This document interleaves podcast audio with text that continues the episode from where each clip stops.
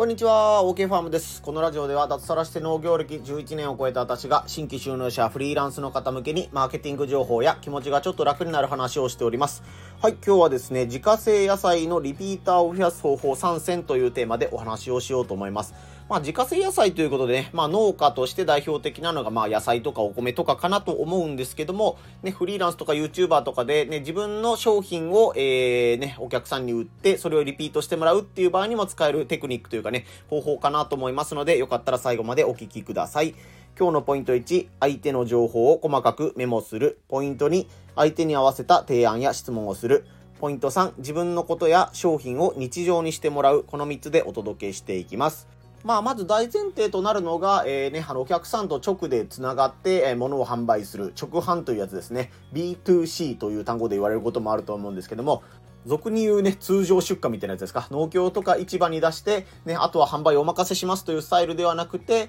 えー、自分でお客様を見つけてとか知り合って、お客様に商品を送るというスタイルの場合に、まあ特に焦点を当ててお届けしております。まあ、通販とかね、直販っていう感じだと、まあ、あの、障害というかね、あの、難しいところが2つありまして、1つ目は、まず自分の商品を気に入ってもらえるかどうかとか、そもそも気に入ってもらえるとかの前に、まず自分の商品を知ってもらえるかどうかっていうところが大変ということ。そして次が、えー、仮にね、買ってもらえた、気に、えー、買ってもらえたというか、ね、自分の商品を知ってもらえて、購入していただけたとしても、その次にもう一回買ってもらえるかどうかがわからないという意味で、ここが、えー、ね、あの、繰り返し買ってくださるっていうお客様になると、リピーターという形で、ね、こちらとしては負担というか、あの、やることは少ないんだけど、やることは変わらないんだけども、毎月安定的に、えー、商品を買ってくれたりとか、まあ、えー、お金が入ったりとかね、そういう見方で経営の安定とか、お客さんの満足度が上がるということになるので、やっぱり直販をやるなら、えー、このリピーターをどうやって増やしていくかというのが、えー、重要な課題になると思います。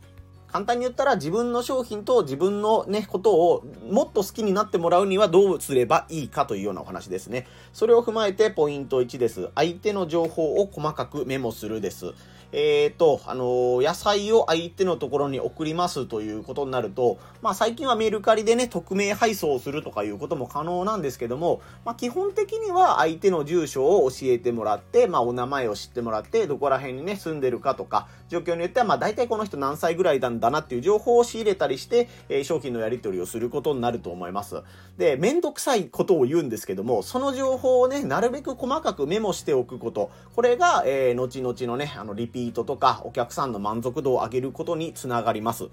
やっぱりね、そのスーパーで野菜を買わずに、わざわざインターネットとかね、SNS を見た野菜を買うっていう方は、えー、ね、野菜とか、そのね、生産者のことを、何か普通の人よりも思い入れが強いというか、ね、あのー、熱い気持ちを持っていらっしゃるっていう方がかなり大半だと思います。その理由は、まあ、子供さんのためとか、自分の親御さんや家族のためとか、ね、自分自身が何か野菜に対して、あの、このスーパーの野菜じゃダメなんだっていう特別な理由があるとか、その理由はいろいろあると思うんですけども、スーパーで買った方がどう考えても野菜なんか安いわけですよ。それに対して送料を払ってでもあなたの野菜を買いたいと思った理由は何なのかっていうことをきっちりメモしておく必要があると思います。まあ、あの雑談の中でこうね、住所のやり取りをする中で、いや、これはこうこうこうで友達のおすすめでね、このあなたのことを知ったんですよとか、自分の子供がこうこうこうで、こういう野菜なら食べれないんですけども、インターネットのこのあなたの野菜なら食べれたんですよとか、ね、言葉の端々というところに、なんかその相手の気持ちが、えー、気づかないうちにね、あの見落としやすいんですけども、相手の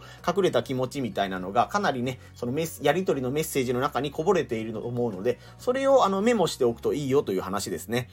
まあ野菜そのものに対しての反応とかニーズっていうのもそうですし、例えば今4歳の子供がいるよっていうことになったら、えー、2年後には、あ、そろそろ小学校入学入学しますね、みたいな話を振ることによって、ね、相手の方にも、なんていうんですかね、あ、ちゃんと私のことを覚えてくれてるんだとか、その他大勢じゃなくて、ね、お客さんの何々の山田さん、何県に住んでる山田さんとか田中さんとか、そういう感じで、ね、名前とか家族構成も含めて、え、ね、あの、呼び合える仲になっておくと、こちらの、ね、提案も通りやすかったり、向こうもストレスなくお金を払ってくれるっていう要因になると思いますので、まあ相手のね、情報を細かくメモしておいた方がいいっていうのがもうね、この直販ビジネスのもう、あの大前提というかね、まあ、やる気になってる人はみんなやってることだよ、みたいな感じですね。まあ、結構有名な話としては、やっぱりあの、美容師さん、美容師さんもやっぱお客さんとの会話内容をカルテにいろいろメモされてるっていうね、話をどこでも聞くというか、よく聞く話としてあると思います。まあ、美容師さんになると今度難しいところで、ね、あの美容師 A と美容師 B がいたとして、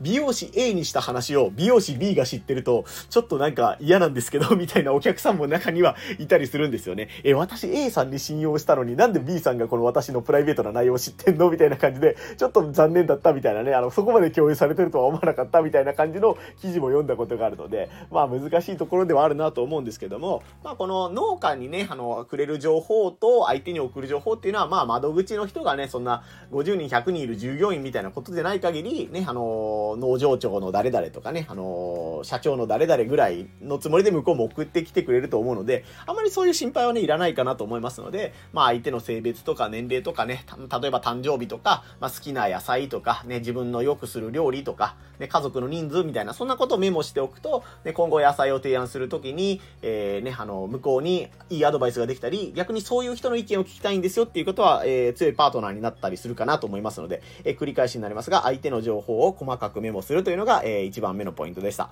ポイント二つ目が、相手に合わせた提案や質問をするということです。ポイント1に、えー、絡めた内容になるんですけども、えー、ね、あの、自分の方が今後こういう商品を出したいと思うんですけど、ね、えー、各家族で5人家族の、え、山田さんからしたら、え、どう、どういったこういう組み合わせがいいと思いますかとか、ね、次に野菜を買うならどういう野菜がいいですかとか、そういう情報をピンポイントで聞くことができます。相手からすると、あ、私のことを、の人数とかね、家族の人数とか、私のことを覚えてくれた上で相談してくれて嬉しいなと思われる可能性があります。まあ、ここら辺はね、あの、そういうのがめんどくさい、嫌だという方も中にはいらっしゃると思うので、まあ、そういうね、メールとかのやり取りとかには気をつけないといけないんですけども、まあ、相手にそういう提案ができるということですね。まあ、あと逆のパターンで言うと、まあね、定番なのは、まあ、お誕生日なので、お誕生日、あなたの、な、えー、どうしましょうか、8月生まれなので、8月生まれの方限定のクーポンを用意しておりますので、どうぞとかね、まあ、クリスマスなのでとか、ね、あの、結婚記念日がとか、そこら辺はまあ、情報をね、あの、事前に吸い上げたりとか、ね、相手が喜ぶ情報が何なのかっていうのをね、あの、日常会話とかの中で、日常会話というか、そのね、メッセージのやり取りみたいな中で吸い上げておく必要はあるんですけども、やっぱり相手がね、あ、こんな提案してくれて嬉しいしいなとか、あ、これ私向けにね、あの、提案してくれたり質問してくれてるんだなっていうふうに分かったら、ね、あの、その他大勢の農家とか、あの、ツイッター上、インスタグラム上にいる、たくさんいる農家の中から、この人は私のことを気にかけてくれる農家なんだというふうに思ってもらえる確率が高いので、まあ、その人に向けてね、オーダーメイドっていうほどではないんですけど、まあ、その人向けのお得な情報とか、まあ、その人に相談するということができるようになったら、関係性が深まるかなと思いますので、えー、ね、ポイント2つ目、相手に合わせた提案や質問をするということをぜひ試してみてください。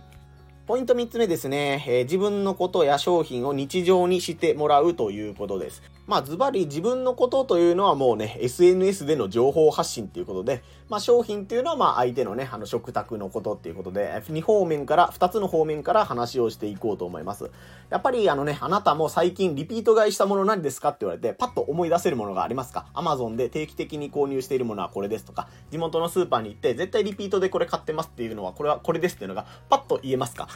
まあ、お酒とか、えー、ね、牛乳とか、お菓子とか、ね、子供がこれじゃないとダメみたいなものとか、ね、よく考えてみたら、リピートしてるなっていうものはあると思うんですけども、意外とね、あの、ちょっと間が空くだけで、あれ、いつも何買ってたっけみたいな感じで思い出せなくなる瞬間がそれぞれ皆さんあると思います。ね、あの、2回3回リピートしてもらうことによって、こっちとしてはね、商品を買ってくださる方なんで、めちゃめちゃ嬉しいし、ね、あ、この人の、この田中さんのこと絶対僕は忘れないというか、今年の中で一番いいお客さんみたいな風に思ってても、意外とその田中さんの方が、毎日毎日あなたのことを思い出してるかって言ったらね、全然違うんですよね。やっぱり当然野菜以外にも買うものはスーパーに行ったらたくさんあるし、インターネットでね、あなたの野菜を買っているということがあるのなら、逆にね、あのその他以外、その他あなた以外の、えー、農家からも野菜を買ったり、ね、魚とかお肉とかを買ってる、ね、最近はふるさと納税とかそういうのもあったりするので、ね、あなたも、えー、少し油断したらというか、何かの表紙に全然違うね、あの、農家とか生産者の、えー、に上書きされてしまうみたいな感じですね。あなたのことが忘れられてしまう可能性っていうのはもうね、あの、往々にしてあるので、いかにしてあなたのことを忘れられない、忘れられないようにするかというのが、えー、このお客さんにリピートしてもらうというところの重要な要素になります。どんなに味が美味しかったとしても、ね、あの、忘れられてしまったらその美味しさを思い出せないみたいな、ちょっと矛盾しているというかね、本当に美味しかったら思い出すだろうっていうふうに思うんですけども、やっぱりね、あの、日常のルーティンがちょっと崩れただけで、あ、それば、そういえばあの商品半年ぐらい買ってないな、みたいなことは、もう簡単に起こるわけですね。ね、あなたも半年前に買ったね、アーティストの CD、まあ最近は CD 買わないか、最近なんだろうな、半年前に見に行った映画とか多分覚えてないですよね。半年前にハマっていたゲームとか、半年前に見て、見ていたアニメとかドラマとか、何だったっけって考えて考えて、えーっと、あの時は2022年の年末だから、うーん、あー、あれを見てたかみたいな感じで、そういえば忘れてたみたいなものばっかりだと思うんですよ。もう3ヶ月半年経ったら多分あなたのことは覚えて、覚えられないと思います。野菜とかになると特にシーズンっていうのがあるので、え僕の商品は秋から冬限定ですよみたいなことになったら、いかにしてそのね、春夏の間忘れられないようにするかというのが、えー、重要になると思います。そういった時にやっぱり活用するのが SNS というのが一番使いやすいかなというふうに思います。ね、は、えー、秋、は、秋冬にならないと収穫できないという野菜を育てている時でも、春夏の間にその野菜の収穫に向けた作業なんかがね、あると思います。それを SNS で今日は種まきをしましたととか、こういう作業をしていますとか、ね、あの予約を受付開始しましたとか、ね、こういうレシピが、えー、去年は寄せられました、こうとかね、そういう相手が喜ぶ情報とか、自分は今こういうことを頑張っていますよ、みたいな情報を、えー、ね、あの、できれば毎日、まあ毎日やるのが一番忘れられないという意味で、毎日なんですけど、まあ定期的にね、相手に気づいてもらいやすいタイミングで、えー、どうですかね、メール、メールじゃなかった、えー、SNS 投稿したり、えー、ね、得意な方は、まあ、メールマガジンみたいな感じで、購入してくれた方のメールに定期的に自分は今こういうことをししてますよ、みたいな情報がお届けできる体制を作っていると、自分のことが忘れられにくいかなと思います。まあ、あとは理想的な形としてはね、あの、年中使える野菜とか加工品で言ったら商品みたいなものを提供して、もうこの人は絶対月に1回買うんだからっていうのを見越した上でタイミングが測れるんだったら、定期購入のおすすめをするみたいな感じですね。もう1ヶ月に1回あなたに必要な量をバッと送りますねっていうことにしておいて、えー、ね、あの、決済方法はクレジット法クレジット払いとか、あの、銀行振込とか、いろいろ今手段があるんですけども、とにかく、えー、月に1回自分のことを思い出してもらって、商品をお届けするっていう、えー、ね、関係性が構築できれば、ね、あなたがよっぽど失礼なことをしない限りは、えー、月に1回必ずあなたのことを思い出してもらいます。まあやっぱり家族の人数がね、あのー、家族の人数というか、まあ家庭の、えー、状況が変わって、えー、その商品がいらないよっていう風になったりする可能性はあるんですけども、やっぱり定期的にも買ってもらうっていうことが日常になって、この商品がないと落ち着かないっていうね、え、お客さんを一人でも増やすのが一番安定経営への近道というかね、え、手っ取り早くあなたも、え、お金の面でも生産の面でもね、助かるし、お客さんの方もストレスなく、え、もう常にこれがあったらね、自分の食卓が助かるっていう状況が整えられるようになったら、お互い嬉しいし、ね、口コミもどんどん増えていくっていういいサイクルが回ってくると思うので、ね、なんかあの、個人の農家がね、他の農家さんの野菜を自分家に定期的に宅配なんかやってる方いないと思うので、本当に自分の商品なんか毎週、毎週じゃないですね、毎月自分の商品を買ってくれる人なんかいるのかというふうに思うかもしれないんですけども、ちゃんといいものを作って、相手のニーズに合うね、届け方ができていたら、ね、あの、それは、あの、数としては、全体数としては少ないかもしれませんけど、あなたの商品を定期的に買うのを喜んでしてくれるお客様っていうのは絶対いると思うので、えー、そのね、あの、リピート買いする定期購入者っていうのを、えー、ね、制度を作るというか、えー、そういう風にできる体制を整えておくのがいいと思います。僕もやっぱりね、あの、送料が負担になるので、やっぱり定期購入やめますっていう方で断られたっていうね、あの、ケースもあったりするんですけども、送料も含めてでもやっぱり満足してもらえるってお客さんがいるのが一番ね、あの、嬉しい状況ですね。定期購入してるか、してくださる方限定で送料こっちが見ますよとかいう作戦もできないことはないんですけども、やっぱりね、自分の方が金銭的に負担が多くなると、うーん、なんというか、うん、結局、どこかで無理が来てしまって、定期購入めんどくせえとか、なんかこのお客さん早く自分のこと切ってくれればいいのに、みたいな感じな気持ちになったらね、全然いいことがないので、自分も無理しない範囲で、相手の方に、こういうね、定期購入の方には、ちょっと商品が、まあ、10%増しになりますとか、ね、あの、無理のない範囲でサービスできる、まあ、おまけにこの野菜を入れますとか、近所の農家さんのこれもセットで入れますね、みたいな体制が整えられるなら、まあ、それが一番いいかなと思います。まあ、無理をしないというのが大前提になるんですけども、ね、あの、自分の商品を日常にしてもらうとか、さっき言った SNS とかメールとかを使った、えー、情報発信で自分のことですね、自分の存在というのものを日常にしてもらうということができれば、あなたのことも、あなたの商品も忘れられにくくなり、ね、あの、シーズンが始まったら、また自分の商品を今年もよろしくお願いします、みたいな感じで買ってもらえたりするような仲になったり、横のつながりがね、増えていったりすると思うので、えー、ぜひね、この日常にしてもらうという点も、えー、大切にしてみてもらいたいなと思います。はい。ということで今回は自家製野菜のリピーターを増やす方法3選ということで紹介してきました。ね、相手の情報を細かくメモして、相手に合わせた提案や質問をして、自分のことを、えー、自分のことや商品を日常にしてもらおうというお話でした。まあ、やっぱり農協とかね、市場出荷でバーンと出しておしまいっていうスタイルの方が、こういうことをしなくていいので、結局楽っていうスタイルの方もいらっしゃると思います。そっちの方がね、あの、得意というか、もう生産に集中したいみたいな方は、こんなね、お客さんのことメモ取ってる暇があるなら畑に出るよみたいな方も結構いらっしゃると思うので、そ、こう今僕が言った内容をめんどくさいなと思う方は、多分直販をやってもあんまりうまいこといかないというか、長続きしないというか、結局そのお客様の管理がストレスになっちゃうんじゃないかなと思います。で、あのー、あんまりあってほしくないんですけども、お客様によっては、ね、あの商品のお金が、えー、後払いにしていたらお金がなかなか振り込まれないとか、注文があって、ね、お金を振り込まれたら商品発送するんですけど、みたいな流れにしていても、ね、お金がなかなか入らないから、すいません、振り込みがまだなんですけど、どうですか？みたいなメールを送ったりしないといけないとかいうこともあったりすると思います。そういうのを、うわ、めんどくせえと思うのか、あ、まあ別にそんぐらいやっときますよっていうね、あのー、性格の方とか、そこら辺は従業員に任せて、うまいこと、あの、仕組み作りができてますよっていう方だったら、このね、あの、直販とか、お客様と直でで繋がるみたいなことがね、あの、かなり有利に働くというか、これができる、まめにできる人がなかなかいないので、ね、あの、買う側からしたら、この農家はすごい気が利くなとか、取引していて気持ちがいいなっていうふうに思ってもらえたら、ね、スーパーより高いし、送料も、えー、お客様負担なんだけど、もう一度買いたいなというお客さんに出会える可能性は高くなるかなと思いますので、もうとにかくね、あの、スーパーの値段でいいから、えー、どんどん数量を増やして数を回していけばいいんだっていう方には不向きなね、放送内容だったと思うんですけども、これからね、直販をやってみたいなというね、方には、えー、こういった方法が、まあ、主流になるんじゃないかなと思いますので、何かの参考になれば幸いです。はい、こんな感じで、えー、農家向けのね、マーケティング情報とか、えー、気持ちが楽になる話みたいなのをしてますので、ぜひ音声配信とか SNS のフォローチェックもよろしくお願いいたします。